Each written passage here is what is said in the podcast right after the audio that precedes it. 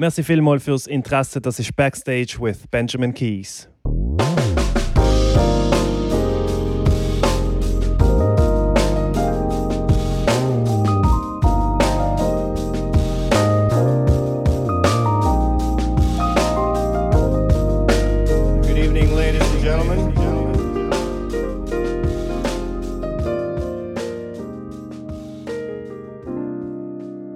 Ich muss die Folge gerade mit einem riesigen Dankeschön anfangen und zwar an alle Leute, die hier zuhören und meinen Podcast abonniert haben. Der Podcast ist nämlich jetzt tatsächlich für fünf Tage in der Schweizer Apple Podcast Charts auf Nummer 1 gesehen in der Kategorie Musik. Das freut mich wirklich außerordentlich und ähm, hey, super sind ihr dabei. Jetzt ganz böse Zungen behaupten ja, dass meine Sendung im Kern nur aus schamlosem Name-Dropping und unnötigen Anglizismen besteht. In dem Sinn moven wir doch gerade an zu meinem nächsten Guest, der mit ganz vielen verschiedenen Artists in seinem Leben schon danced hat. Beyoncé, Rihanna, Christina Aguilera, Justin Timberlake, Black Eyed Peas, Katy Perry, Nelly Furtado. Also wirklich eine unglaubliche Liste. Und zwar ist das der Viet Dang. Er ist Choreograf und Tänzer und lebt seit über zehn Jahren in LA. Also wirklich ein faszinierendes Leben, das er mir davon erzählt hat. Ich habe mit ihm über Zoom geredet und zwar am 15. Juli 2020. Und jetzt wünsche ich euch noch ganz viel Spaß beim Zuhören. So, du bist sehr oft auf Zoom jetzt, nehme ich an, oder? Läuft du alles nur noch über das? Hast du jetzt sogar heute noch ein Casting über Zoom, hast du mir gesagt? Mhm. Also du musst alles voraufnehmen oder, oder der Regisseur hockt auf der anderen Seite und ich habe, oh, stimmt, ich habe ja einen, ich habe einen Videoclip gedreht, wo irgendwie der Regisseur auf Zoom, weißt du, du gehst auf ein Set und hast einfach die Laptop dabei, also der Laptop ist, ist äh, aufgesetzt und dann bekommst du Instruktionen über Zoom, also das läuft wirklich alles über Zoom. Castings, Tanzstunden, Meetings und teilweise auch Shootings. Jetzt hast du gesagt, du hast heute zum Beispiel ein Casting für einen Werbespot in der Ukraine und dann geben sie dir Anweisungen, hey, tanz mal das, tanz mal das. Oder wie läuft so ein Zoom-Casting genau ab? Also ja, nein, jetzt in dem Fall ist es einfach ein, ähm, haben sie einfach Instruktionen geschickt. Du musst dann einfach, äh, einfach selber, einfach selber, dich selber das Video aufnehmen.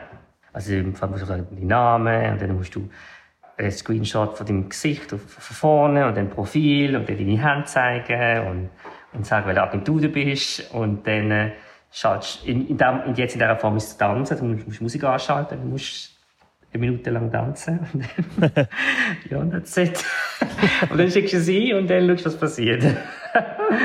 und dann, wenn, sie dann, wenn du die enge Auswahl kommst, dann äh, hockt sehr wahrscheinlich der Direktor mit dem Kassendirektor zusammen dort und dann tun sie dich sehr wahrscheinlich Instruktionen geben, was du musst machen, was sie wollen. Und dann schauen, wie du es kannst. Und dann äh, gibt es vielleicht ein drittes Casting, wo dann der Klient auch dabei ist. Also der Klient ist dann eben der, der dann, sagen wir, machst einen Werbespot für Coca-Cola. Dann hockt der Klient noch dort mit dem Regisseur zusammen und dann schauen sie es nochmal und dann in der dritten oder zweiten Runde entscheiden sie dann, ob du den Deal bekommst oder nicht. Okay. Gehen wir mal ein bisschen zurück, wo alles angefangen hat. Also noch nicht ganz am Anfang, das ist auch eine ganz spezielle Geschichte. Aber zuerst mal zurück nach Basel, weil du bist der Erste von Basel-Stadt, wie ich, wo ich in der Sendung habe. Jetzt können wir so richtig äh, mit dem Basel-Deutsch reinfahren. wo hast du in Basel gewohnt? In Klein-Basel. Und bist eben relativ lang dort gesehen, oder? Also hast du noch studiert und dann bist du erst mit 30 eigentlich so richtig nach äh, Los Angeles gegangen. Mhm. Was hast du denn von 20 bis 30 hauptsächlich gemacht? Mit 16 habe ich tanzen, oder? Aber ich habe einfach wie alle gute asiatische Söhne habe ich Klavier gespielt. Ah ja, hast du? Jung mit 9 auf Klavier spielen, habe ein Primar gemacht. Im Bläsering, wenn du in Basel bist, weißt du, was das ist? Ja, sicher, ja. Dann bin ich ins Gymnasium Böhmli-Hof gegangen. und, und dann habe ich einfach studieren. Ähm, Psychologie als Hauptfach, Wirtschaft im ersten Nebenfach und Publizistik im zweiten Nebenfach. Und habe dann aber schon, als ich 18, 19 war, habe ich bei Telebasel geschafft. Bei 17. Telebasel. Weißt du, jetzt noch die, die Jugendsendung am Mesh. Ah, ja, ja, klar, ja. Und dann ein Jahr später bin ich dann Moderator geworden bei Viva Swiss. Ich weiß nicht, ob du das noch kennst, die Musiksendung. Sicher, Viva Swiss kenne ich noch. Dort hat man doch können, hat es eine Sendung gegeben, wo man hat können im McDonalds so Videoclips wünschen oder? Genau, Genau. Das ist ganz am Anfang. Gewesen. Also hast du die auch gemacht? Nein, ich habe meine Sie haben dann schon meinen Tanzhintergrund gewusst und da, ich habe vor allem R&B und Hip-Hop-Sendung moderiert und dann später habe ich die Reisesendung moderiert. Das ist dann bis zu mit irgendwie 21, 22 habe ich moderiert. Und dann bin ich nach Zürich gegangen und habe dann angewandte Psychologie studieren. Okay. Ja. Hast du abgeschlossen? Nächste Frage. ich habe die Lizenziatarbeit geschrieben. Habe ich sie abgegeben? Nein, habe ich nicht. Ich habe sie nicht abgegeben, weil während der Lizenziatarbeit habe ich dann gemerkt, weißt du, du musst auch Nummern umschieben und, und Statistiken berechnen und so. Und dann, weißt, ich habe immer, parallel dazu habe ich immer Tanz, habe immer Tanzunterricht gegeben. Und, also nebst dem Studium und dem Moderieren habe ich auch, von, hat mein Tanzen halt immer mehr und mehr, ähm, also haben die Leute, sind mehr und mehr Anfragen gekommen, dass es auch Workshops gibt in verschiedenen Ländern. Also ich bin teilweise nebst IFA Swiss, also nebst der Reisesendung einmal im Monat mit IFA Swiss, bin ich jedes Wochenende in einem anderen Land gesehen. Also weißt, Freitag bis Sonntag bin ich auch in Mallorca gesehen, Unterricht und dann in Valencia und dann irgendwie in Sizilien unten dann äh, ein Wochenende dann in Polen und dann in Argentinien. Und es immer, hat immer mehr, mehr, mehr Überhand genommen, dass ich dann, äh, dann wirklich meine Lizenziatarbeit geschrieben habe. Dachte, hocke ich jetzt wirklich den Rest von meinem Leben entweder irgendwie auf einem Stuhl und schaue die Probleme von den Leuten an, als Psychologe, oder arbeite in der Forschung. Und ich habe das irgendwie nicht ganz so gesehen. und das Einzige, was ich gelernt habe von der, von der, von, vom Studium sozusagen, ist, dass ich glaube, dass Prävention besser ist als Postvention und ich meine Tanz, meine Tanzworkshops und meine Tanzsachen so als Präventativmaßnahme gegen Antidepression sehe. also Prävention gegen Antidepression. Und deswegen habe ich mich dann entschieden, nach der Lizenz, dass ich das nicht, nicht abgebe und habe einfach gefunden, weißt du was, fuck it, ich mache Kunst. Ja, ich, bin, ich glaube, ich bin einfach ein Idealist. Und ich glaube, es muss mir immer, ich muss immer Grund und Ursachen haben. Wenn ich, das nicht, wenn ich etwas nicht sehe, wenn etwas keinen Sinn macht für mich, dann funktioniert es in meinem Kopf nicht und dann kann ich es nicht machen. du hast ja auch mal, als du Teenager warst, die Schweizer Meisterschaft gewonnen. Wie alt bist du dort? Gewesen? Im Tanz, im Street Dance. 16 bin ich. Gewesen. Was, im Strip Im Strippen? Nein, nein, Street Dance. nein, Strippen noch. So weit sind wir noch nicht, nein. Nein, es hat damals hat es Hip-Hop-Tanz in dem Sinn noch nicht so gegeben und in der Schweiz ist es bekannt als Street Dance also Hip-Hop-Meisterschaften hat es in dem Sinne nicht gegeben. Es so Disco, Disco King und Street Dance ähm, Wettbewerbe gegeben und dort habe ich mich damals beworben. Meine Lehrerin damals hat mich beworben. Nach irgendwie, ich habe irgendwie im Januar angefangen und dann im Herbst hat sie mich schon angemeldet und dann im Dezember habe ich dann gewonnen. Also, ist recht schnell okay. gegangen. Es gibt so eine SRF-Doku über dich da sieht man auch so einen Pokal, oder ist das 10 vor 10 gewesen? Es gibt einige Berichte über dich. Und da sieht man den Pokal noch bei dir daheim, von diesen Schweizer Meisterschaften. Ja, ja. ja, da geht's noch. Ja. weißt du, das ist das erste Mal, wo, wo meine Eltern mich Tanz gesehen haben. Und äh, sind ja total dagegen gesehen.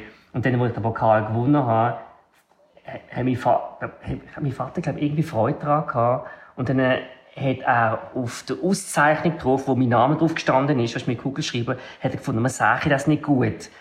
Dann hat, bin ich in die Schule gegangen und nachdem ich von der Schule gekommen bin, hat er dann mit schwarzer Filzstift drüber gemalt, meinen Namen drüber geschrieben nochmal. Und jetzt sieht das Dokument aus, wie wenn es ein Fake ist. weißt du, ja, wenn, ja, ja. wenn jemand einen anderen Namen drauf geschrieben hat. und, äh, ja, und dann einfach mein Vater dann meinen Namen drüber geschrieben hat. Das ist so, das hat mich total genervt. ich habe das eben daheim gelassen und bin in die Schule gegangen. Und als ich zurückgekommen bin von der Schule, hat mein Vater das Ding schon einkramen lassen, aber schon von Hand noch drüber geschrieben. Ja, okay, super. ja, wenn wir schon bei dieser Dokumentation sind, da müssen wir sicher ganz kurz darüber reden, weil das ist natürlich eine mega spannende, aber auch ein bisschen tragische Geschichte. Und zwar, es gibt eine 20-minütige SRF-Dokumentation über die Background eigentlich und von wo du kommst und wo du geboren bist. Und du hast ja vietnamesische Wurzeln eigentlich, deine Eltern sind von dort. Aber sie haben dann, weil das sehr kommunistisch war, nach dem Krieg müssen flüchten. Und dann bist du auf einer Insel in Malaysia geboren, in einem Flüchtlingslager. Mhm. aber für ca. acht Monate dort gesehen und du erinnerst dich in dem Fall eigentlich nicht mehr so richtig an die Zeit natürlich, oder? -mm, gar nicht. Deine, erste, also deine ersten Erinnerungen sind alle in der Schweiz. Ja. Und dann eben die, die SRF-Doku, ich mache dann die Links in die Show Notes. Es ist mega interessant. Du gehst dann zurück auf die Insel zum ersten Mal, das besuchen und sehen, wo du eben als 0 bis 8 Monate als Kind gesehen bist. Wie mhm. hat sich das angefühlt? Ja, es ist so recht schräg. Es ist so, weißt, ich meine, also wissenschaftlich gesehen, du ja, erinnerst du dich als, ja, als Kind ab dem zweiten Jahresalter erinnerst du dich an etwas, weil ja die, Prä, die Präfrontal Cortex bis dann noch, noch nicht entwickelt ist. Aber weißt du, du gehst du zurück und es ist irgendwie familiär. Es, es fühlt sich recht familiär an. Mhm. Und gleichzeitig ist es auch, weißt, so, ist es auch schockierend gesehen, woher du kommst, weißt. Für mich, für mich ist es auch sehr gut, weißt, so recht eine gute, weißt, so, ähm, Wake-up-Call gesehen, so gesehen, hey, wow. Ich weiß nicht, wie es bei dir ist, aber als, als, als Künstler willst du immer mehr wachsen. Und ich habe immer das Gefühl, ich, ich, du bist nicht gut genug, du bist noch nicht dort, wo du willst sein, und, mhm. und, und du kannst das noch besser, kannst das noch besser. Und weißt, gesehen, von wo, woher ich wirklich komme. Also ich komme, ich bin wirklich im Dschungel geboren worden. Und hast Bilder ja gesehen. Mhm. Unter den ärmsten Verhältnissen. Weißt du, ich meine, die meisten Kinder, die dort geboren worden sind in diesem Jahr, sind 36 Kinder sind geboren worden. Und sechs haben überlebt. Oh, weißt? Oh, wow. Ja. Und, und das müssen sich, also, dass die Leute sich das können vorstellen können, die Doku nicht gesehen haben, das ist wirklich eine Insel, wo nur, es sind dann, glaube ich, 20.000 zuerst gesehen und nachher 40.000 Flüchtlinge. Und that's it. Also dort hat es keine Versorgung, gar nicht. Es sind wie wirklich einfach 40'000 Flüchtlinge auf einer einsamen Insel gestrandet, mehr oder weniger. Aber die Insel jo. gehört eben zu Malaysia und nicht Vietnam. Genau. Ja, sie, weißt, zur Not haben sie, sie haben ja eigentlich gedacht, dass einfach 50 Leute maximal auf dieser Insel werden leben Und am Schluss sind 250.000 Leute auf dieser Insel gelebt. ja. Und du hast, wenn du angekommen bist, hast du einfach ein Blach, also meine Eltern haben einfach ein Blachen bekommen, ein Blachen und eine Axt und du, du machst etwas daraus. Ja, und einfach, einfach gesehen, weißt, weißt, woher ich komme und, und wo ich jetzt bin. Weißt, dass es, ich meine, es gibt, ja auch eine andere Perspektive und, und ich glaube, du bist einfach ähm, dankbar für das, was du hast. Ja. So. ja, und du sagst auch im Video, deine Eltern sind nicht so weit gekommen und haben so viel durchgemacht für dich, dass du jetzt nicht alles gibst. Und ich glaube, das spürt man natürlich auch bei dir. Ja, also, aha, ich weiß nicht, ich habe das Gefühl, ich mache noch nicht, noch nicht mein Bestes. Aber ich meine, sie haben, sie haben wirklich ein Leben riskiert. Ich meine, du gehst einfach auf ein Boot. also auf, es, ist, es ist so groß wie das Basler Ferry. Ein bisschen grösser als das Basler Ferry. Und stell dir vor, 146 Leute hocken dort auf diesem Boot. Und du, und du segelst, und, oder was immer, drei Nächte und drei Tage über den Ozean. Ja. Und dein Vater war der, der das Schiff gelenkt hat, sogar noch. Ja, und die genau. Verantwortung äh, irgendwie getragen hat. Wie ist das eigentlich gekommen, dass er jetzt das Schiff gelenkt hat? Ist er sowieso Fischer gesehen oder? Er ist, er ist ja, ähm, er ist Captain von einer Schiffsflotte, er hat natürlich Import-Export gemacht, weißt, in Vietnam. Und dann, wo dann Kommunisten gekommen sind, sind haben natürlich alle Leute, die so, ja was die Kurz, Kurzversion, alle Leute, die mit dem Westen zu tun haben, mit Amis, sind einfach als Landesverräter einfach ähm, sozusagen stigmatisiert worden. Und die hatten alle dann in eine, in eine Umerziehungscamp müssen kommen, was im anderen Wort einfach ein Konzentrationscamp ist oder ein Gefängnis. Ja, und das ist für den, mein Vater klar dass er, seine Familie und seine drei Brüder einfach weg waren. Yeah. Weggehen. Und dann haben sie einfach nicht einmal Koffer gepackt. Sie haben einfach so da, wie sie gehen spazieren. Weißt du, so eine Familie, einen kleinen Familienspaziergang. Und dann der Spaziergang ist, zum, ist sozusagen zum Hafen gegangen und dann weg. Also mein Vater, also sie sind, du hast gar keine, du hast nichts mitnehmen Wenn du Koffer packt hast, hatten sie das, hatten sie das gesehen und gemerkt, oh, irgendetwas stimmt einfach nicht. Ja, ja, das sieht man auch. Sie sind wirklich aus dem Haus, haben abgeschlossen. Normal, als würden wir spazieren und sie haben gewusst, wir kommen nie mehr in unser Haus zurück und jetzt gehen wir einfach. Und du bist, noch genau. im, du bist aber noch im Bauch von deiner Mutter dort gesehen, oder? Und dann eben auf der Insel geboren worden. Als eine, wie du sagst, von deinen sechs Überlebenden. Unglaublich. Ja, jetzt ja, sie war im 9. Im 9. Monat, gewesen, hochschwanger. Ja. Eben, ich meine, es zeigt schon, weißt, es zeigt schon die Verzweiflung der Leute dass sie weißt, im 9. Monat schwanger, im Alter von 28, 30, einfach auf ein Boot, Destination, I don't know. Ich weiß nicht wohin, weißt Ich meine, das, das zeigt schon Verzweiflung, die, die sie hatten. Ja, ja, ja, und in dem Moment haben sie ja natürlich äh, keinen Plan gehabt, wo das angeht, oder? Es hätte überall könnte sein und dann durch ein paar glückliche Zufälle haben die Schweiz eben scheint mehrere tausend Flüchtlinge aufgenommen, oder? Ja. Ja. Genau. Und seitdem bist du eigentlich in Basel in dem Fall? Ja, Okay. Seitdem sind wir in Basel. Ja, super. Ja, deine ganze Karriere ist natürlich ein Musterbeispiel, wie man das als Tänzer und Choreograf kann machen kann. Kommen wir zum ganz grossen Moment. Du bist also 30 gesehen, wo du ganz übergezogen bist. Aber ich weiss, du hast natürlich, das hast du irgendwie ein bisschen vorbereitet. Du bist also schon die, die fünf Jahre vorher, glaube ich, immer so ein bisschen hin und her geflogen, oder? Hast, bist ein bisschen abtasten, wie läuft das dort, Visa, wie bekomme ich das? Und dann mit 30 Mhm. hast du gedacht, jetzt gehe ich. Wann ist es? 2000 Elf. 2011? 2011 bin, Okay. ich, bin ich nach Amerika gegangen. Das ist ja verrückt, weil du hast dann schon 2011, in dem Fall, ich weiß nicht, ist das ein paar Monate später gesehen, mit der Rihanna tanzt im Fernsehen. Ja. ja, drei Monate später bin ich. Und der Witz ist, weißt der Witz ist, ich bin ja, ich bin recht systematisch vorgegangen. Ich bin bei fünf Jahren hin. Ich bin fünf Jahre jeden Juli bis August ähm, nach LA in Tanzstunden, ähm, gehe mich weiterbilden, aber auch zum verstehen, wie die Szene funktioniert, Agenten suchen, verstehen, wie das ganze amerikanische Immigration- Immigrationssystem funktioniert, einfach ab, wie die Szene funktioniert. Und, und dann weißt, schaust du auch, okay, wer sind die Künstler, mit denen du zusammen schaffst und du merkst schnell, dass es nicht weißt, mein Tanzstil ist ja Hip-Hop. Und dann habe ich natürlich einfach alle Hip-Hop Hip-Hop und Jazz-Funk und Pop Leute angeschaut. Und die haben ja alle auch ihren eigenen Stil. Und ihr eigener Stil ist ja prägt vom Choreograf und auf gut Deutsch am Schluss ist nicht, schaust du nicht nur die Künstler an, die du gerne mit denen zusammen schaffst, du musst auch schauen, wer der Choreograf ist. Wenn der Choreograf den Stil tanzt, den du tanzt, dann ist die Wahrscheinlichkeit groß, dass du den Job bekommst. Oder? Genau. Und ich habe niemals gedacht in meinem Leben, dass ich für Rihanna arbeite. Und vor allem nicht drei Monate, nachdem du übergezogen bist. genau. Ja, es war der Song «We Found Love». Das war der Song, der war riesengroß. Ja. Ja, erzähl, wie es zu dem gekommen ist. Ist das, wie man sich vorstellt, so eine Casting-Audition gesehen, 1000 Tänzer und am Schluss schaffen es Ja. 10? Oder wie läuft das?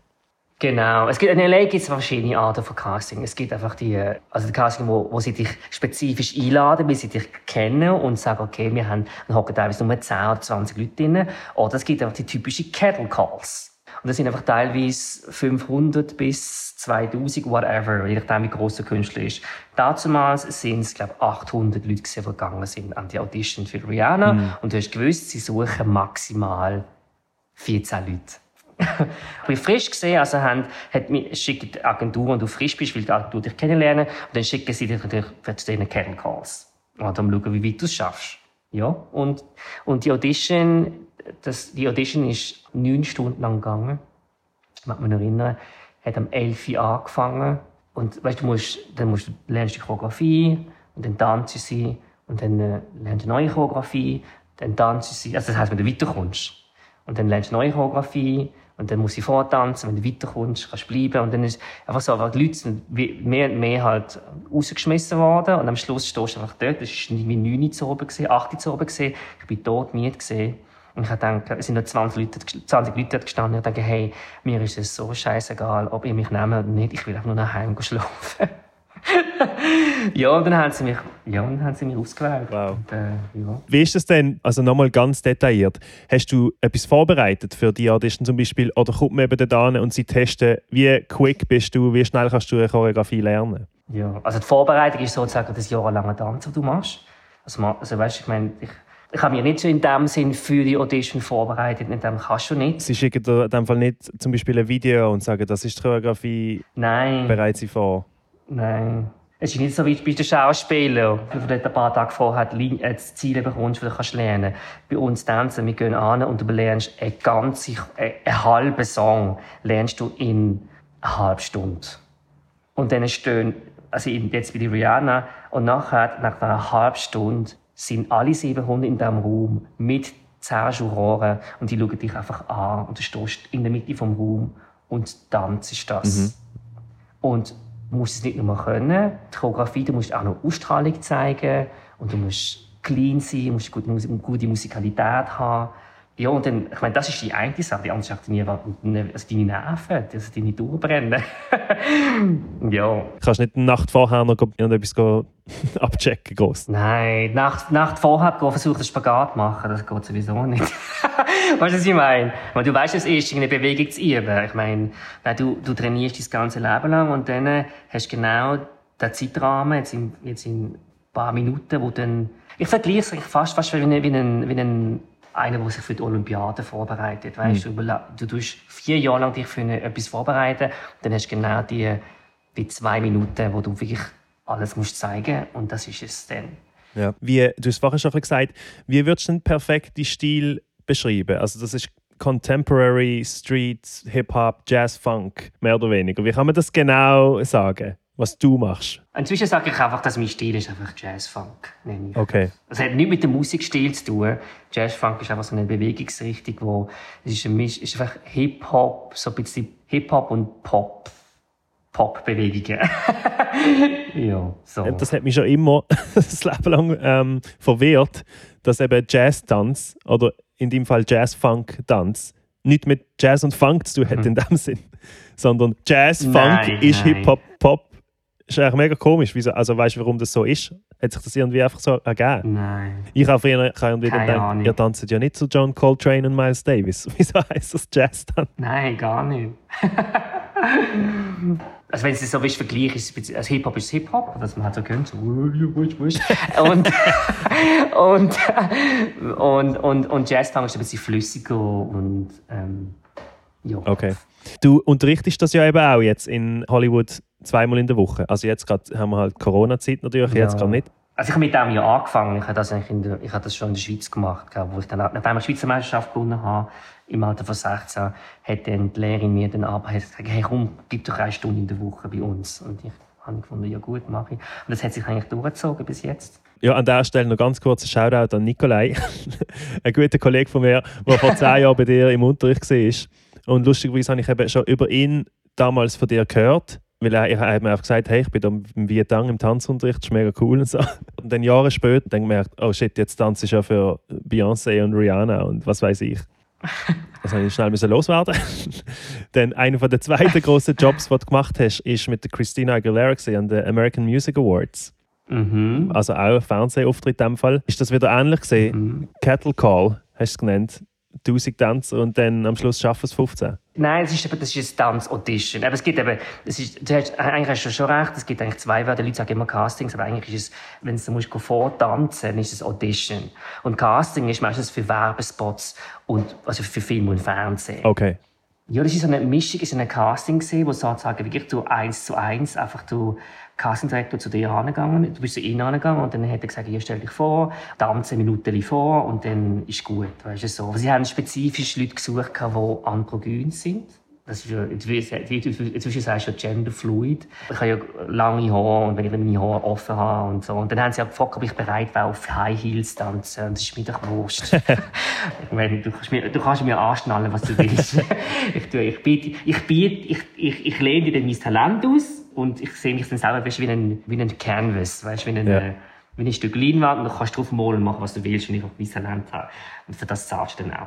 Ähm, für mich, und das, ja, und dann haben sie gefunden, aber ich okay, sie im High Heels tanzen. Ich so, ja, klar. Hast du das schon mal gemacht, bis zu diesem Zeitpunkt? Ah, ja, ja. Einfach so mal ausprobiert? Es ist nicht so schwierig, es ist nicht so schwierig, es ist einfach nur, wenn du, ich will, ich will jetzt niemals beleidigen, aber ich glaube, für, für Jungs ist es einfacher, wenn wir natürlich, weißt, ähm, größere, ähm, also Wadenmuskeln haben. Und du bist einfach wie wenn du auf, auf die Zeche stehst, eigentlich.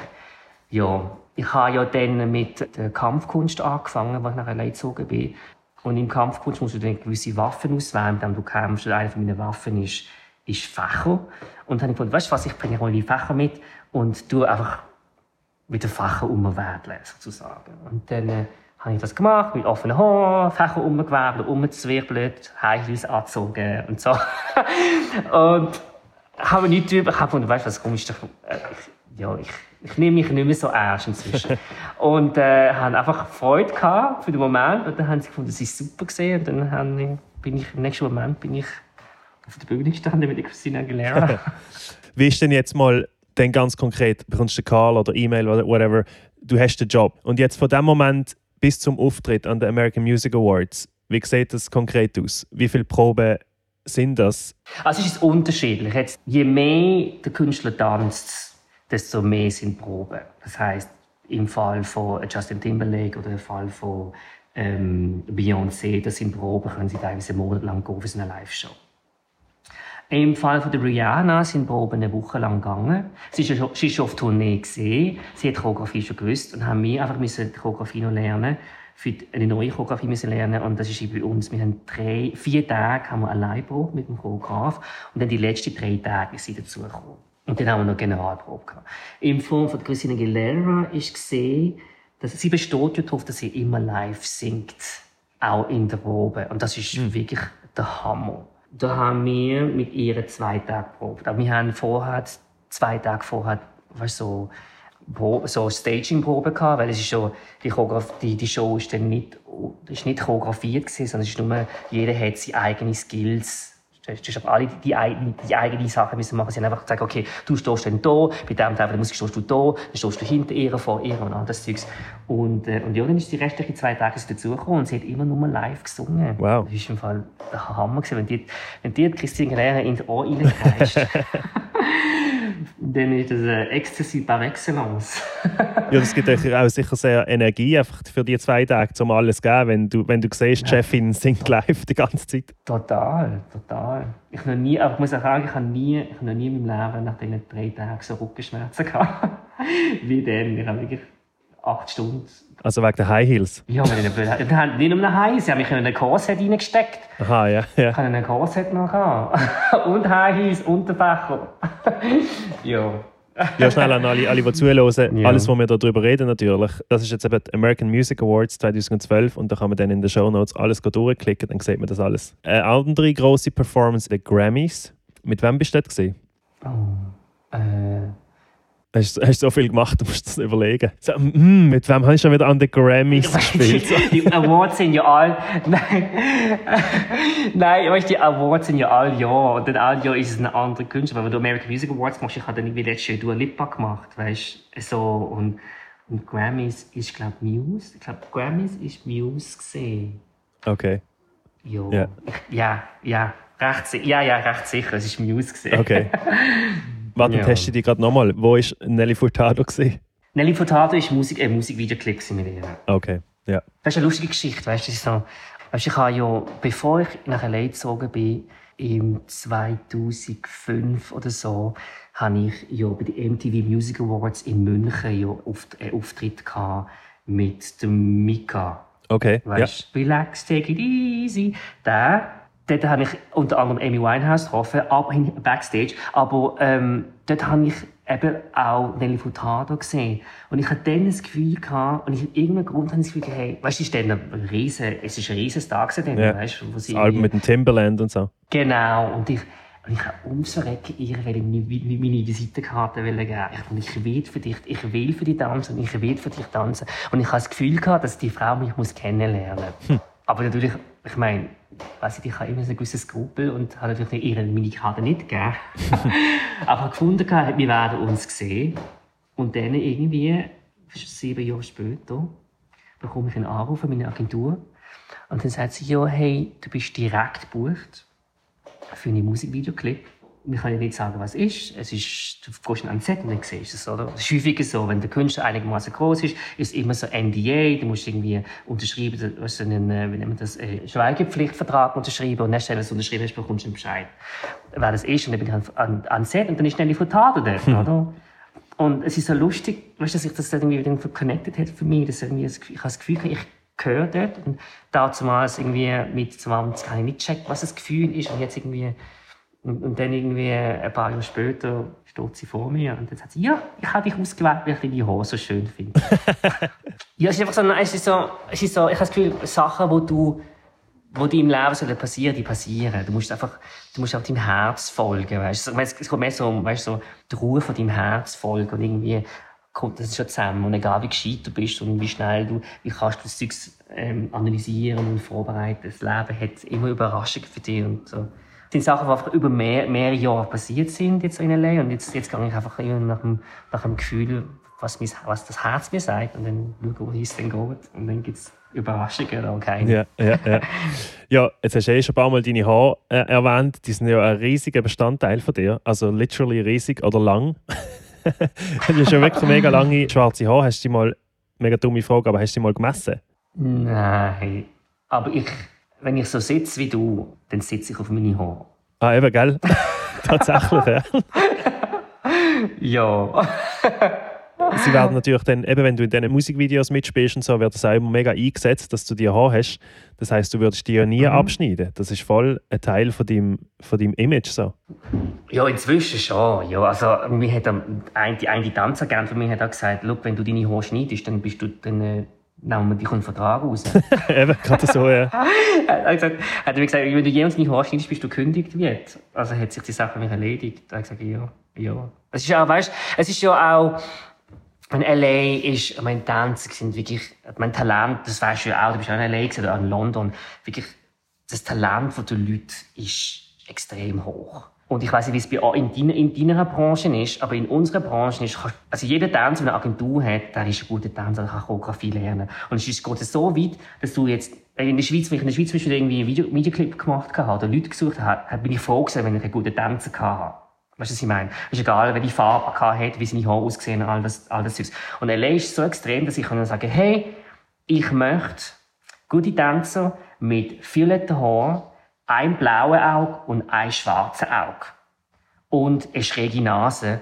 Und du findest immer noch 500 Leute, weißt, yeah. wo genau die Kriterien äh, Weißt, ja, voll. Gehen wir in die Schweiz und suchen mal einen Tänzer mit einem blauen Auge und einem braunen Auge und einer schrägen Nase und pinken Haaren. Das findest du einfach nicht, weißt? Und ähm, das war lustig für mich. Ich hatte mal ein Casting für äh, Asiaten mit langen Haaren, die tanzen können. Mhm. Dann habe ich gedacht, okay, easy, ich gehe an und ich buche den Job. ich bin an das Casting gegangen und 50 Asiaten mit langen Haaren. Wo alle können tanzen. Und sie haben, alle haben können tanzen. Alle sind Asiaten, alle haben lange Haare gehabt. Ich meine, sie haben nicht, nicht grösser sein als 1,70. Sie haben bis zwischen 1,65 und 1,75 müssen sein, genau. Und sie stehen alle dort und ich habe gedacht, shit, shit, das sind ja alles meine Zwillinge. Wie willst du schon auswählen, oder? Ja, aber ich hatte den Job trotzdem gebucht. ja, ja, ja. Nice. ja. Weil ich, lustig ist, weil ich hatte dann meine Haare, weißt, ich habe so, ich habe meine Haare so zöpfelt gehabt, weißt, Cameron, mhm. so, ich habe so fünf Zöpfel auf dem Kopf. Und dann haben sie gefunden, ja, das ist so, das ist mega hipster und das ist cool. Du siehst anders aus als die anderen 50 Asiaten mit langen Haaren. Und, äh, ein Asiat hat Haare, aber es ist im Knie unten. Wow. Okay. Ja, ja. ja, das ist eh, also es ist so ein bisschen, manchmal ein Klischee eigentlich, dass es in L.A. nur um den Look geht so ein bisschen quasi Look over Talent, aber das stimmt eben eigentlich nicht. Es ist mehr so, ein Talent haben eh schon alle und dann der Look is on top. Ja, genau. Ist ja dann Musik genau gleich gesehen. Es gibt abartig gute Musiker sowieso schon. Ja, und dann geht es wirklich darum, wie du aussiehst und ob du dich gut anziehst und so und ob du vielleicht groß bist oder je nachdem klein bist, dass du kleiner bist als der Artist oder so.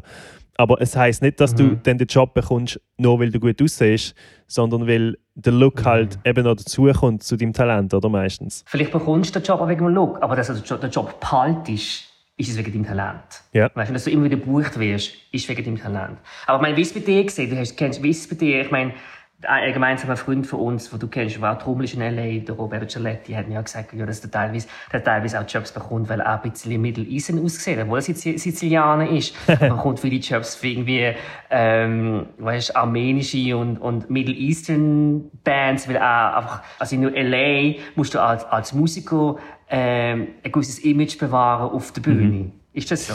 Ja, sicher, ja. Also ich weiß von ihm natürlich, dass er einer von seinen grossen Gigs ist wirklich mit einer persischen Band gesehen. Und das stimmt, wenn du das so ja. sagst. Also man könnte ihm, würde ihm das abnehmen, dass er Perser ist. Ja klar, und dann geht es um einen Look. Wenn er blond und blauäugig gesehen wäre, hat er, hat, er, den Job nicht unbedingt, also wäre er nicht so ein Favorit gesehen, oder? Aber genau, es stimmt aber, wie du sagst, das hat natürlich sehr geholfen, dass er so aussieht, aber er hat den Job natürlich sofort verloren, wenn er ein Talent nicht hat. Also wenn du dann nicht lieferst, genau. dann bist der Job auch wieder los. Dann hat es nichts gebracht, dass du den Look hast. Ja. Es gibt eine lustige Story, die ich gehört habe. Also eine spezielle Keyboard-Story, dass der Keyboarder von der Katy Perry an der Audition extra rote Hosen angezogen hat. Also wirklich so eine knallrote Hose, mhm. glaube ich. Oder vielleicht ist also das ist so das Gerücht damals. Mhm. Und dann, ähm, ja, es sind halt alle mega gut. Und dann ist natürlich Katie am Schluss sagt sie so, Who was that guy with the red pants? Can we get him in again? Ja, und er hat es aber auch gut gemacht und hat den Job bekommen. Ja, es ist, es ist, es ist ja so, weißt, Leute sind so talentiert, es ist nur so, es ist, du musst einfach nur etwas machen, wo, wo die Leute dann sagen, oh ja, genau, wo sie sich noch an dich erinnern weißt? Oder vielleicht hast du einfach genau das T-Shirt an, das ihre Ex-Freund hat. Und dann, sie will nicht mit dir zu tun haben, weil du aussiehst wie der Ex-Freund. Es ist, es ist wirklich hm. total, mm. es ist total, ich meine, Quintessenz ist das Talent ist riesig. Es ist einfach, äh, am Schluss ist es wirklich so, mit wem vibest du am besten? Ja.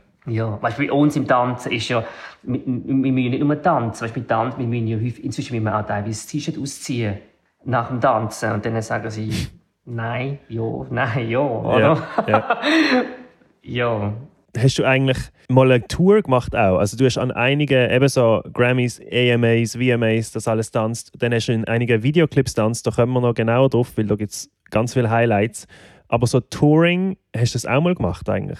Also ich habe ich hab unbedingt die Madonna-Tour machen. Ja. Aber das hat irgendwie nicht geklappt. Und ich war eigentlich letztes Jahr gebucht worden für ähm, FKA Twigs. Uh.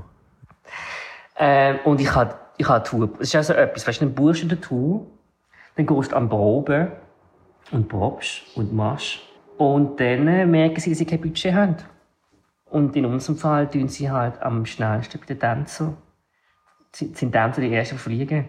Und, äh, Und dann hast du Probe für die FK Twix Tour und dann ist noch gecuttet worden, kurz Ja. davor. Ja, hatte ich eine Probe und dann haben sie gesagt, hey, ähm, wir machen eine, wir machen schnell eine Trainingspause mit dir und ähm, sie geht zurück nach London und macht Recordings und dann, äh, aber sie, weißt du, du bist on hold, also sie haben gesagt, okay, du musst einfach, ich habe die, die Tour gebucht im März und sie haben gesagt, April, Mai, Juni und Juli musst du frei behalten.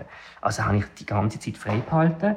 Die Proben haben dann angefangen dann irgendwie im April und dann äh, Mitte April sind sie abgebrochen worden und dann irgendwie Ende Mai habe ich eine Mail bekommen, ja, Mm. kein Budget. Also nein, ich habe noch nie, ich habe noch nie eine Tour gemacht. Ja, also es ist lustig, dass du das sagst, weil ich habe ein mega ähnliches Erlebnis mit der FKA Twix.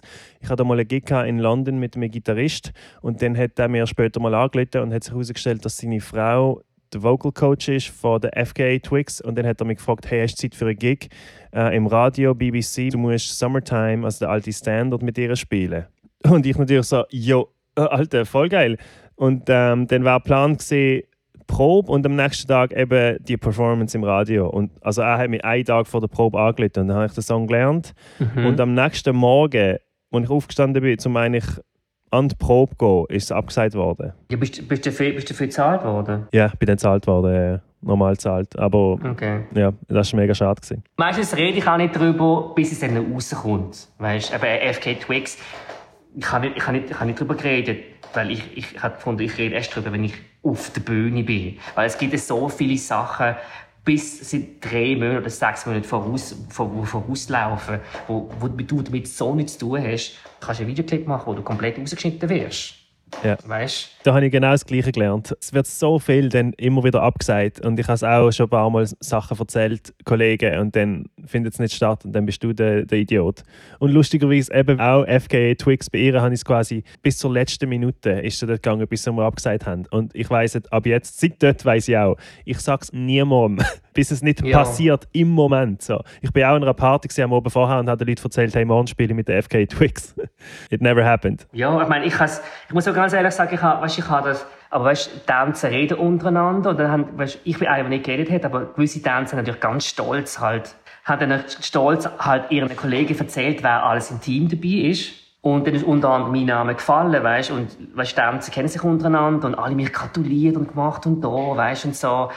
Und dann, und dann irgendwie ist dann, ist dann ihre Premiere, ihre Konzertpremiere gekommen, weißt, und dann alle dann so, hey, grad, hey, ich freue mich mega, dich zu sehen und so. Und ich so, Ah. ey, ich bin nicht dabei.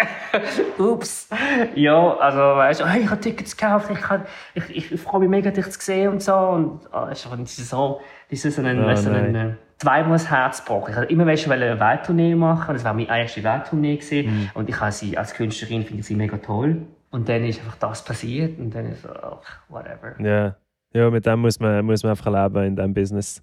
mit den Absagen. Ja. Aber anyway, ja, kommen wir doch mal zu den Musikvideos. Jetzt, wo ich nochmal geschaut habe, was du alles gemacht hast, ist wahnsinnig. Du bist nämlich in mega vielen Clips, die ich natürlich kenne Und jetzt, wenn ich so ein bisschen darauf achte, merke ich natürlich so, ah, das bist ja du und ah, das bist ja auch du dort. Und ich habe den Clip schon irgendwie fünfmal gesehen oder so. Zum Beispiel im Suit and Tie, Justin Timberlake und Jay-Z. Ja. Voll geiler Song und der Clip ist mega schön, den habe ich schon recht oft gesehen. Und eben, dort kommst du recht prominent drin vor. Erzähl, wie es zu dem gekommen auch und dann von dem drei Tag. Ich sag dir, es- wenn du, du musst einfach in L.A. leben und die Sachen passieren einfach nur in L.A. Es gibt, es gibt eben die, die Cattle Calls, wo du wie eine, wie eine Kuhladung einfach 100 und 1000 Leute kommen und dann vortanzen.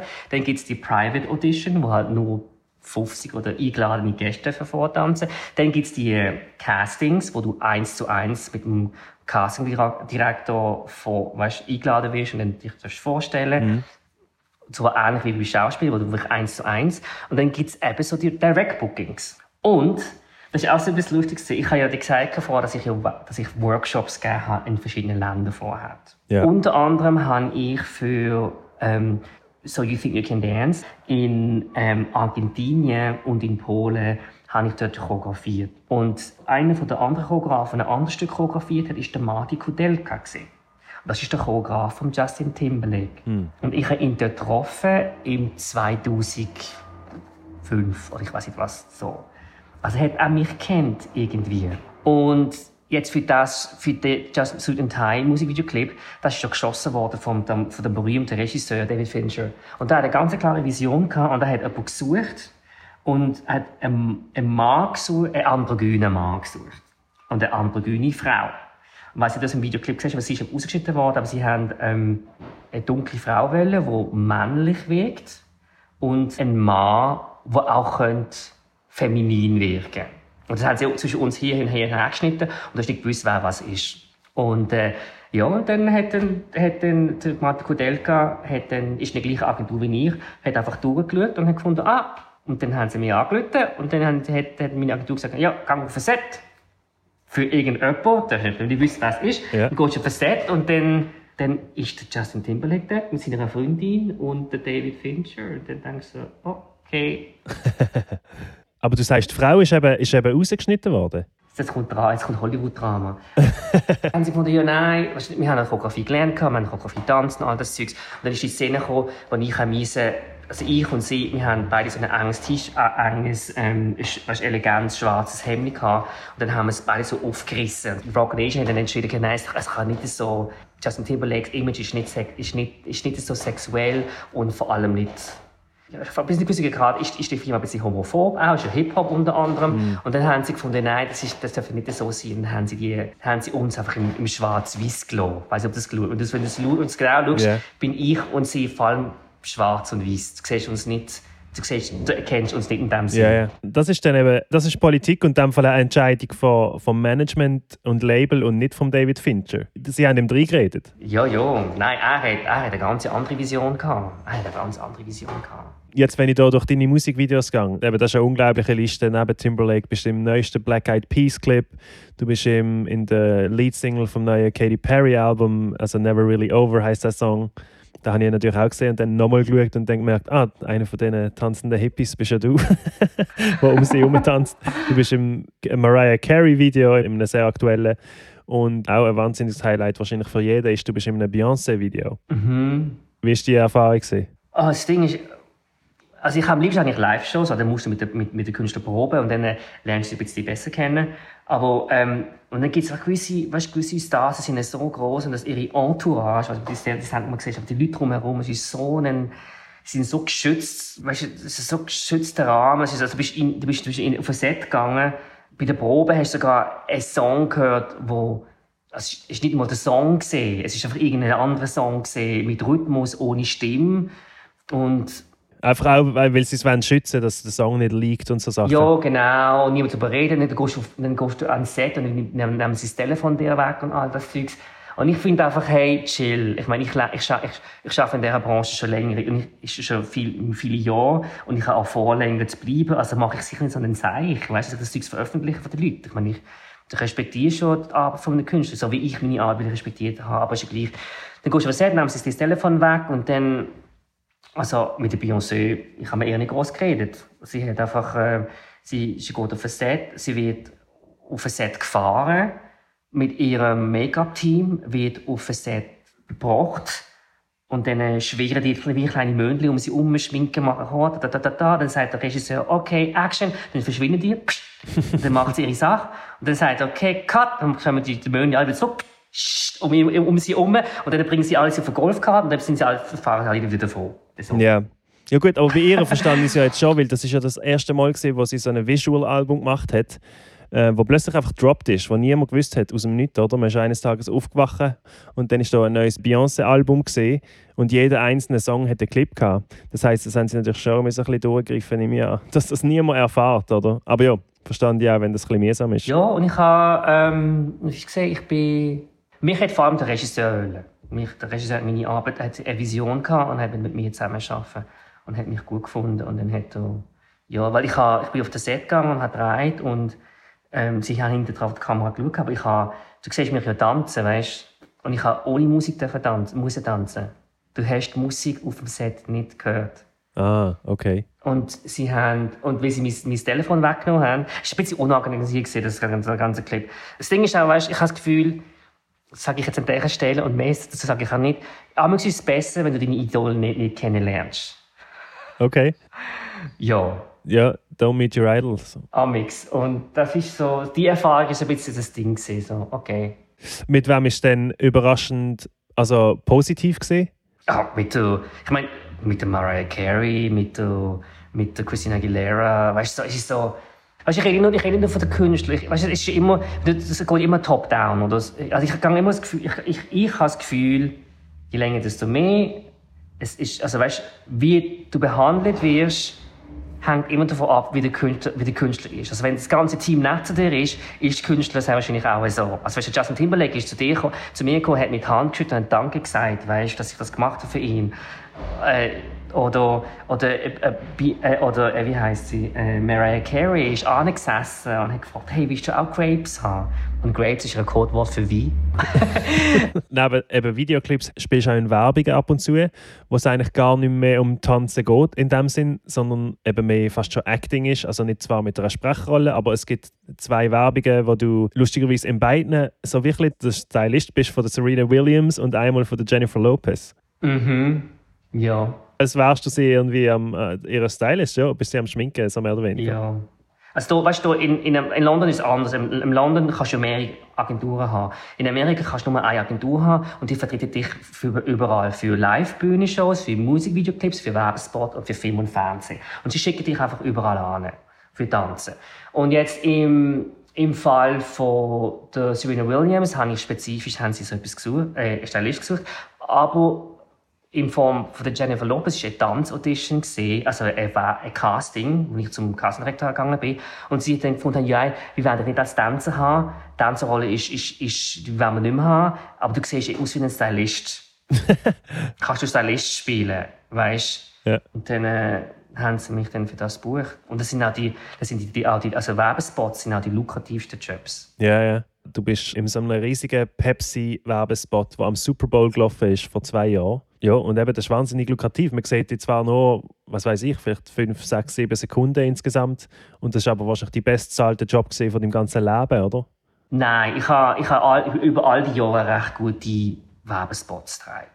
Und einer der besten bezahlten Werbespots ist mit dem David LaChapelle. Der, wo Pamela Anderson extrem viel fotografiert, auch der, wo das Poster von Tom Raider mit Angelina Jolie gemacht hat. Jedenfalls äh, habe ich mit ihm für Amber Rose und Smirnoff ist eigentlich der lukrativste Werbespot, den ich gemacht habe. Aber zurück zu deine Frage zu kommen, das ist vor allem mein zweiter Werb Super Bowl Werbespot, den ich gemacht habe. Der erste ist der mit der Serena Williams gesehen. Ah, was auch Pepsi war, oder? Ja. Ja, ja. Okay. Ja, mir ist natürlich der zweite mehr geblieben, weil im zweiten, für mich als Michael Jackson-Fan, nutze ich jede Chance, um mit der Gäste über Michael Jackson zu reden. Und zwar in dem Pepsi-Werbespot hast du so einen Nattel, wo man einen alten Pepsi-Werbespot von Michael sieht und man sieht ihn so tanzen. Lustigerweise, ich habe einen Werbespot bekommen, weil sie gefragt haben, kannst du Moonwalken? Und dann habe ich Moonwalked. Und deswegen habe ich, den Job bekommen. Der erste Clip, den ich von ihm gesehen habe, war der Thriller. Ein paar Jahre später habe ich einfach Janet Jackson gesehen und das Ding ist dann einfach, weißt, Janet Jackson, ganz spezifisch wegen dem Song If. Und das ist ein Clip, wo sie extrem viele Asiaten drin hatten. also fällt dir sonst nicht so auf, weil du, weil du Schweizer bist. Aber als Asiat in der Schweiz aufwachsen ist nicht, ist nicht sehr Swissness, sagen sie so. Mhm. Mhm. Wo ich dann in der Schweiz halt Choreograf geworden bin und dann sehr viele Künstler choreografiert habe und Videoclip für Künstler gemacht habe, auch teilweise tanzt habe. Auch das, was ich bei Swiss geschafft habe, ist immer wieder das Thema gekommen, hey, ähm, kannst du dich ein bisschen reduzieren? Wir wollen nicht, dass du den Fokus gang hinter die Kamera. Okay, okay. Auf gut Deutsch. Ja, wie soll der Tänzer ja, hinter die Kamera? Geht ja gar nicht. Sie sagen dir quasi, du den Job ändern. Nimm den, ja, nimm den Fokus nicht weiter weg, nimm den Fokus nicht weg von der, von der Künstlerin. Ich will, ich will, Schweiz, ich will, ich will, ich will nicht kritisieren, aber es ist häufig immer so, es ist immer Argumentation, Swissness ist nicht Swiss enough. Es ist asiatisch oder whatever. Jedenfalls, wo ich den Clip von der Janet Jackson gesehen habe, habe ich gesehen, dass es wirklich asiatische Tänze im Vordergrund und die asiatische Kultur im Vordergrund gestellt wird. Was ich dich an den Clip erinnerst. Und dort habe ich zum ersten Mal gesehen, hey, und ich habe dort, dort schon ein bisschen getanzt und dachte, hey, das könnte, nie, das könnte meine Welt sein. Dorthin will ich. Wie alt bist du? 14, 16, 15, 16 um das herum. Das heisst, wenn du jetzt könntest auswählen mit wem du am liebsten würdest arbeiten wäre es sie? Ja, sie wäre schon eine von meinen, sie wäre schon eine von meinen Idolen gesehen. Also Janet Jackson, dann. Ja, ja. Das ist, das ist halt etwas, wo du musst lernen, du machst ein Idol, du hast ein Idol und du hast sie dann gern gehabt. Aber dann sie, wenn du gehst L.A., dann siehst du sie und denkst so, ich hatte ich hat ich hat Madonna, Like a Virgin Madonna, ähm, Vogue Madonna, die finde ich super, weißt ähm, Würde ich mit dieser neuen jetzt da zusammenarbeiten? Nein, ich würde nicht Nein sagen, aber würde ich alles tun, um mit ihr zusammenzuarbeiten können? Jetzt? Nö, nicht unbedingt. Ja klar, man hat so verschiedene so spezifische Eras ja. von den Lieblingskünstlern, die man gerne hat. Ich würde gerne mit Janet Jackson zusammenarbeiten. Und wie gesagt vorher, weißt, häufig ist der Choreograf entscheidet. Ich bin nicht sicher, ob der Choreograf mich mag. er kennt mich. Okay. Und, äh, aber ich, ich fände es schön, weißt, ich fände es schön, mit ihr zusammenzuarbeiten. Aber äh, inzwischen geht es nicht, nicht, nicht, mehr, nicht, nicht mehr um die Person selber, sondern um, um die Erfahrung, um das Team. Weißt, eine von der Erfahrungen, die ich gemacht habe, weißt, als ich auf der Bühne stand bin mit Christina Aguilera, ich bin so enttäuscht gesehen, dass es nicht Madonna ist. Stell dir vor, ich stand auf freaking American Music Award Bühne mit der Christina Aguilera und in meinem Kopf ist gesehen, oh, es ist nicht Madonna. Oder wo ich, wo, wo, wo ich Rihanna geschafft habe, ich denke, hey, Mann, es ist nicht Madonna. Und ich habe gefunden, hey, ich habe einfach gemerkt, ich muss einfach chillen, weißt du, meine Einstellung ändern. Meine, für gewisse Leute, Rihanna ist Madonna, für gewisse Leute Muse ist das Ultimatum, für gewisse Leute, ich, ich habe einfach gemerkt, look, inzwischen ist es einfach wichtiger, dass, dass ich als Tänzer, als Choreograf im ganzen Prozess gut behandelt wird, gut bezahlt wird, gut behandelt wird, fair behandelt wird und das ist mir inzwischen wichtiger als mit wem ich auf der Bühne stand. Es ist einfach gut als zum Verkaufen ist es einfach. Weißt, ist es gut, wenn du einen Name kannst droppen. Das ist ja lustig, weil ich wirklich nach LA gekommen bin, habe ich gedacht, ich schaffe entweder für Lady Gaga, für Madonna oder für, für Janet Jackson. Also die drei, ich will nie etwas Ja, die drei, aber alle anderen schon. Ja, ist lustig, oder? Ich habe niemals gedacht, dass ich für Justin Timberlake schaffe. Niemals. Wie ist das eigentlich als Choreograf? Du sagst, du kennst den Choreograf von der Janet Jackson. Der tanzt ja dann selber nicht. Kommt es überhaupt jemals vor, dass der Choreograf selber mittanzt, wenn er noch jung ist? Oder ist das wirklich voll Trend? Also der Choreograf tanzt nicht selber? Ja, das Ding ist, du hast so eine, das Ding ist, du hast so eine große Verantwortung. Weißt du, als Choreograf musst du ja selber musst du dich um ein Team von sechs bis zehn Tänzern kümmern oder 20 Tänzer kümmern und musst dich noch um die Künstlerin selber kümmern. Weißt? Das ist einfach viel zu viel Verantwortung. Und dann selber noch dann weil du brauchst, du brauchst eigentlich grundsätzlich ein drittes Auge, aber wo draussen auf der Bühne schaut, hey, schau, du musst mir rechts, mir links stehen. Und das ist nicht, es ist nicht, es ist auch nicht ideal. Aber weißt du, als Choreograf ist dein Wunsch wirklich, dass, dass, dass, dass, dass die Künstler wirklich im Rampenlicht steht und, und brilliert. Es ist wirklich doppelter Job, wenn du das selber noch tanzt, musst dazu. Ja, das ist ein bisschen vergleichbar zum Musical Director bei den Bands. Dort gibt es auch beides. Dass der Musical Director ist also wirklich der Link zwischen der Band und dem Artist und der kann aber oft auch selber mitspielen und der Keyboarder sie zum Beispiel gleichzeitig und ist dann aber der Chef. Mhm. Aber dann gibt es eben auch Musical Directors, die nicht mitspielen, sondern wirklich nur abseits von der Bühne ja. der Chef sind, genau. Dann nochmal ein bisschen einfach so deine Verbindung zur Schweiz. Wie oft kommst du im Jahr zurück? Meistens eigentlich im Sommer. Im Sommer komme ich meistens, meistens eins bis zwei Monate zurück in die Schweiz, also nach Europa. Und dann, also die Schweiz ist dann meine Base und von der Schweiz aus reise ich in verschiedene Länder und gebe noch einen Workshop, gebe einen Workshop und, oder Bijouterie und Juror in verschiedenen Events und so. Genau, du bist ja zum Beispiel auch äh, in der Jury von, von der Fernsehsendung «Darf ich bitten?» im Schweizer Fernsehen, ja. oder? Das ist so Dancing with the Stars. Das ist quasi das Format. Und da bist du in der Jury gesehen. Ja. Und du hast auch, bist Choreograf zum Beispiel von dem Annabelle-Video von der Stefla Chef. Hast mit den Sips zusammen geschafft, mit der Schweizer Band. Also du hast mhm. trotzdem mhm. immer noch so Jobs in der Schweiz immer wieder mal, oder? Und eben einfach natürlich das Normalste ist ein Dance, Dance Workshop und das gibt es ja sogar weltweit. Also ich habe Poster gesehen, da gibt es Dance Workshops in äh, Tokio und also überall. Mhm. Ja. Jetzt, also was mich eigentlich berührt hat, du hast einen Post gemacht über das Dancing with the Stars in der Schweiz und zwar über deine Eltern. Und ich muss das kurz vorlesen. Dort hast du geschrieben, Like many others, they never understood my concept of life, nor were they supportive in any way. But seeing my parents' expression in this pic, looking at me as I am sitting on the judge panel of Dancing with the Stars in Switzerland, I know they finally understand and they are proud.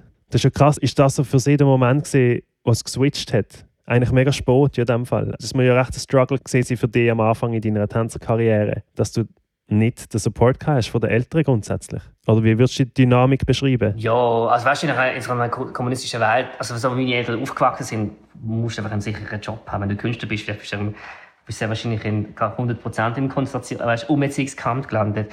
Und ähm, von dem her sind meine Eltern, also immer, weißt, du bist so ein intelligenter Bub, du redest sieben Sprachen, du hast studiert Psychologie und, und, und Matur ist, ist Typus C, also Mathematik gesehen und du kannst alles haben, wieso willst du tanzen? Weißt, wieso willst du Künstler sein? Das ist arm, du bist arm, du bist nicht erfolgreich und und das ist was in ihrem Kopf, das Konzept, was Künstler ist, Künstlerleben ist. Mhm. Und sie haben vor mir nie zu, also ja, sie haben nie irgendeine Show von mir geschaut oder irgendetwas gezeigt. Sie sind nie an einem, einem Auftritt nie dabei gesehen, weißt, nie, nie, sie haben nie eine Tanzstunde von mir gesehen, mhm. weißt, nie. Und auch dann, wo ich, dann, wo, wo ich dann die Show, weißt, wo ich dann die Shows hatte, ist ja so. Ist das Ihr Wendepunkt gesehen, trotzdem? Wenn Sie gesehen haben, du bist im Fernsehen, dann ist wirklich, dann versteht auch jemand mit diesen Hintergrund so, okay, da, da steckt etwas dahinter. Ja, und weißt, nicht, nicht, nicht, nicht, wo ich im Fernsehen gesehen wo ich im Schweizer Fernsehen gesehen bin, das haben sie kennt. ja, stimmt. Du hast schon mit den Grammys tanzt und dann ist ja, ich weiß nicht, dann im Schweizer Fernsehen, dann bist du einfach, dann hast du es geschafft. Oder? Genau, das ist dann so ein bisschen so aber ja, super. Jetzt hast du sie auch noch überzeugt. Nein, man sieht ja in der SRF-Doku deine Mutter, wie du eben mit ihr nach Vietnam gehst und so. Also nein, sie ist sicher mega stolz auf dich. Also ich glaube, meine Mutter ist immer sehr, weißt, meine Mutter ist immer sehr stolz gesehen, auf was ich mache. Ich glaube, es ist mehr so, weißt, ist ein sehr patriarchisches ähm, Kultur, weißt, wo, du, wo halt der Mann, der Vater halt sehr viel sagen hat, nicht nicht wollen. Aber sie ist insgeheim schon sehr stolz auf mich, weil sie ist ja die, die wo mir die ersten Schritt, paar Schritte Tanz beigebracht hat, weil sie hat ja immer gesungen und, und, und tanzt. Und da bin ich, weiß nicht, bin ich vier gewesen, hat sie mir so einen, so einen äh, Mambo Cha-Cha-Cha Schritt beigebracht. Und ist total aus dem Häuschen gesehen, dass ich so schnell gelernt habe. Weißt du, so. Ja, wenn jetzt jemand deine Choreografie will abchecken, hast du auch einen YouTube-Kanal, der recht äh, erfolgreich ist. Du hast irgendwie 70'000 Followers und du hast eine Shape of You vom Ed Sheeran Choreografie, so eine How-To wirklich, also du zeigst es, wie man es genau macht und das hat auch schon eineinhalb Millionen Klicks. Das mhm. ist alles in deinem Studio oder in Hollywood eben, wo du... Genau, wo ich Unterricht gegeben habe, genau. Eben, du gibst da zweimal in der Woche Unterricht. Wie muss man sich das vorstellen? Du hast heutzutage viel noch einfach so ins Blaue raus einüben eigentlich. Also weißt, gehst du ins Studio, in ein Tanzstudio, was einen Spiegel hat, oft, also in der Woche und tanzt dort einfach mal zwei, drei Stunden oder so? Mm, nein, momentan mache ich eher, ich gebe mir Unterricht oder mache Choreografie und dann tue ich meistens, habe ich so meine Tanzlehre, also ich gehe Unterricht nehmen. Das. Ja, also das mache ich schon. Aber selber für mich trainieren mache ich mache ich nicht mehr so. Aber, oder wenn ich Choreografie vorbereite, muss ich ja voll austanzen, dann mache, ich es schon auch.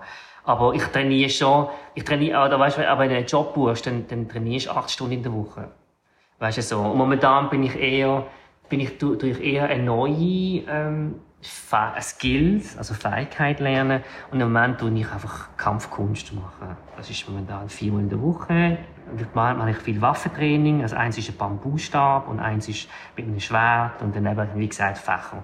Aber momentan ist Spezialisierung auf, auf äh, und, und Schwert. Und jetzt hat der Chef noch, der Lehrer, der Lehrer noch gesagt, dass er eventuell will, dass ich mit Speer anfange und das mache ich vielleicht auch. Ja, bin am schwarzen Gurt. Ah ja, etwas, wo man auch schon mal am Telefon darüber geredet hat, was ich noch speziell finde, wenn man es auch mit so Songwriting vergleicht, ist, dass als Choreograf, wenn du eine Choreografie kreierst, dann ist die eben nicht copyrighted. oder? Weil man kann Movement nicht copyrighten in dem Sinn. Und das heißt, Mhm. du kreierst so etwas und dann kommt es zum Beispiel vor auf, auf der Bühne oder in einem Videoclip und dann gehört es aber eigentlich wieder der Welt. Dann kann das einfach jeder kopieren, also eins zu eins nachmachen. Und muss die nicht Mhm. crediten oder so. Wenn er, wenn er nett ist, macht das natürlich. Aber du hast dann einfach so im Universum geschenkt in dem Moment. Ja. Also bist natürlich zahlt, bist natürlich zahlt für deine Arbeit, Für den Moment. für den Moment. Für Zeit, ja. Genau, aber du bekommst keine Tantieme, Residuals, weil eine Choreografie aufgeführt wird wieder. Ja. Natürlich, du hast jetzt Tantieme, weil du immer in einer Werbung bist und dann läuft die immer wieder und dann hast du Tantieme wegen dem. Aber nicht in Mhm. dem Sinn für deine Choreografie, oder? Genau. Und das ist einfach etwas, wo, dann, wo, du, wo du grundsätzlich als Choreograf musst entscheiden, oder Tänzer, Tänzer, weißt, Tänzer, Welt auf sich entscheiden muss. Ist dann, das ist also etwas, was ich auch häufig mit, in, in Verhandlungen mit, mit Agenturen oder mit Klienten zu habe. Weißt, du, du kaufst etwas für Zeit. Weißt? Ja. Und, und das hat auch seinen Preis, weißt? Wenn, wenn, häufig kann ich, ja, du schaffst schon nur zwei Stunden, weißt? Wieso ist es, Ja. wieso ist es zweieinhalbtausend Stutz pro Stunde? Und ich so, ja, aber ich habe, seit ich 16 bin, auf das, ich habe auf das hingeschafft. Und nachher wird, kannst du es wieder noch verwenden. Heute mit Social Media verwenden sie es für, weiß nicht was alles, für wie viele Jahre, weißt? Und das ist einfach etwas, was ich, dann- was ich auch in Betracht ziehe. Ja, klar. In Amerika hat man hat, hat, hat es einfach eine Gewerkschaft, die Tänzer und Choreografen und so bis zu einem gewissen Grad schützt. Choreografen, es gibt gewisse Produktionen, die das respektieren und das sehen. Und dann nehmen sie einen Choreograf zum Beispiel in einen Producer Credit rein. Oder gerne in einen Darstellervertrag, wo du Tantiemen bekommst, immer wenn, wenn dein Material benutzt wird oder gezeigt wird. Das ist so, was sie versuchen, die Ungerechtigkeit gerecht zu werden. Aber das ist etwas, wo du musst auch, auch, musst auch bewusst sein und selber, es gibt ja die Entscheidungsdreieck, ich weiß nicht, ob du das kennst. Kennst du das? Hast du auch die Entscheidungsdreieck? Ich glaube nicht, nein. Wie wichtig ist dir das? Weißt du, wie, weißt du, Freude daran? Ja. Also Idealfall stimmt, im Idealfall Hast alle drei dann. Geld stimmt, Network stimmt und du hast Freude daran. Weißt du, das Ja. ist so Ja, ideal. ja, ja, ja. Es müssen mindestens zwei diesen Sachen müssen stimmen, um für dich, dass, dass du das, das sollst machen Ja. Und, und wenn, wenn nur eins von denen stimmt, dann machst du es nicht. Und wenn du kennst, dann machst du es gar nicht. Und ich bin so weit, dass ich mache es nur, wenn alle drei stimmen. also richtig so angefangen, wo, ich merke, dass ich etabliert bin, hat erst so im fünften, sechsten Jahr, wo die Leute mich direkt angerufen haben und gesagt hey, ja, wir wissen dein Skill, wir wissen, wir wollen dich für das und das haben. Mhm. Vorher ist vorher bist du immer noch, ist, meine Stadt ist wirklich groß, es gibt wirklich viele Möglichkeiten, viele Optionen und du musst einfach und bis alle kennengelernt, es, es, also ich habe noch nicht alle kennengelernt, aber es ist so. Uns kommen auch immer neue rein natürlich. Die Stadt wird ja immer durchgeschwemmt von neuem Talent und viele gönnen. Und es ist noch schwierig, dort irgendwie natürlich Freunde zu behalten, weil einfach viele Leute wieder gönnen. Ja, die meisten Leute sind wirklich, die meisten Leute in LA sind nicht von LA, sie sind wirklich von einem an dahin gezogen und sie versuchen es. Und, also, meine, Fluktuationsrate von LA ist zwei Jahre. Ja, genau. Ja, und deswegen ist auch, ja, und das ist wirklich, das ist auch etwas, was ich auch gemerkt habe, bei den Agenturen und, und auch bei Kassendirektoren. Sie sagen, nach zwei Jahren, wenn du nach zwei Jahren immer noch da bist, Beständigkeit hast, dann lernst du gewisse Agenturen erst dann kennen oder gewisse Castingdirektoren erst dann kennen oder gewisse Choreografen sagen, okay, du meinst es seriös, du willst wirklich allein sein zum, für, für, für, für die Kunst, für die Craft und nicht nur für den Namen. Und jetzt wollen wir mit dir zusammen arbeiten. Und vorher. Es gibt immer wieder Leute, ich meine, jeden Tag kommen sie zu 1000 wirklich riesige Ladungen, weißt, und jeder es in sechs Monaten, jeder gibt sich sechs Monate, um es zu schaffen. Weißt du, was ich meine? Ja. Und äh, ja, ich meine, jedem das eine, aber meine Erfahrung ist nicht so. Hey, ja super. Messi, viel, viel mal geil, hast du so viel Zeit genommen und alles Gute für die Zukunft. Man wird dich sicher noch in ganz vielen äh, Clips sehen. Und Ja, und ich, ähm, es kommt, also es ist ein Kinofilm draussen jetzt gerade mit mir. ah ja, sag noch schnell, was rauskommt. Also, wo ich Schauspiel drin, äh, The, Area, The Aerialists. Und in zwei Jahren, 2022, bin ich im Avatar 3. Oh, darfst du das sagen? Auf Schweizerdeutsch wahrscheinlich ist okay. Sehr wahrscheinlich wieder rausgeschnitten. Aber ich habe es ich habe es mal gedreht. Okay, okay, okay. Also ja, das stimmt, das hast du ja gemacht, das kann man sagen. Du hast Avatar 3 gedreht. Ich habe es gedreht. Ich darf nicht erzählen über, ich darf nicht erzählen über einen Plot, über wer alles dabei ist und so, aber das kann man im Internet nicht sehen. Aber ich habe dort, in Tanzszenen dabei. Ah, wow, okay, ja. Und du weißt auch fix, dass es der dritte ist, weil es gibt ja, er macht ja irgendwie Avatar 2, 3, 4, 5, alle am Stück. Treibt er irgendwie Mhm. alle hintereinander. Und du, aber es ist für den dritten gesehen. Also ich meine, das Avatar, das Avatar 2 hat ja da eigentlich ähm, Ende Dezember rausgekommen. Ja, das ist ja schon hundertmal verschoben worden. Also 2020. Also Ende dieses Jahr. Ja. Also ich weiß nicht, ob es passiert jetzt mit dem, was passiert ist. Und dann zwei Jahre später, 2022, sollte vier kommen. Äh, drei Ja, kommen. ja, ja. Da, da bin ich mitgetragen habe. Im, also wenn das im Dezember rauskommt und es, und es gut läuft in der Box Office, dann machen sie vier und fünf. Dann, auch. Aber Okay, ja, alles klar. Das hängt davon ab, wie gut, wie äh, erfolgreich Nummer zwei ist. Ja, ja super. Aber dann der Aerialist äh, kommt bald. Nein, ist das? Da ist das. Ja, ist gerade vor zwei Wochen rausgekommen. Ah, okay. Cool. Also, ja, wir haben noch nicht, aber sage einfach Tschüss an den Mike. Mach's gut, gell? Es hat mich mega gefreut. Und hoffentlich sehen wir uns bald wieder mal.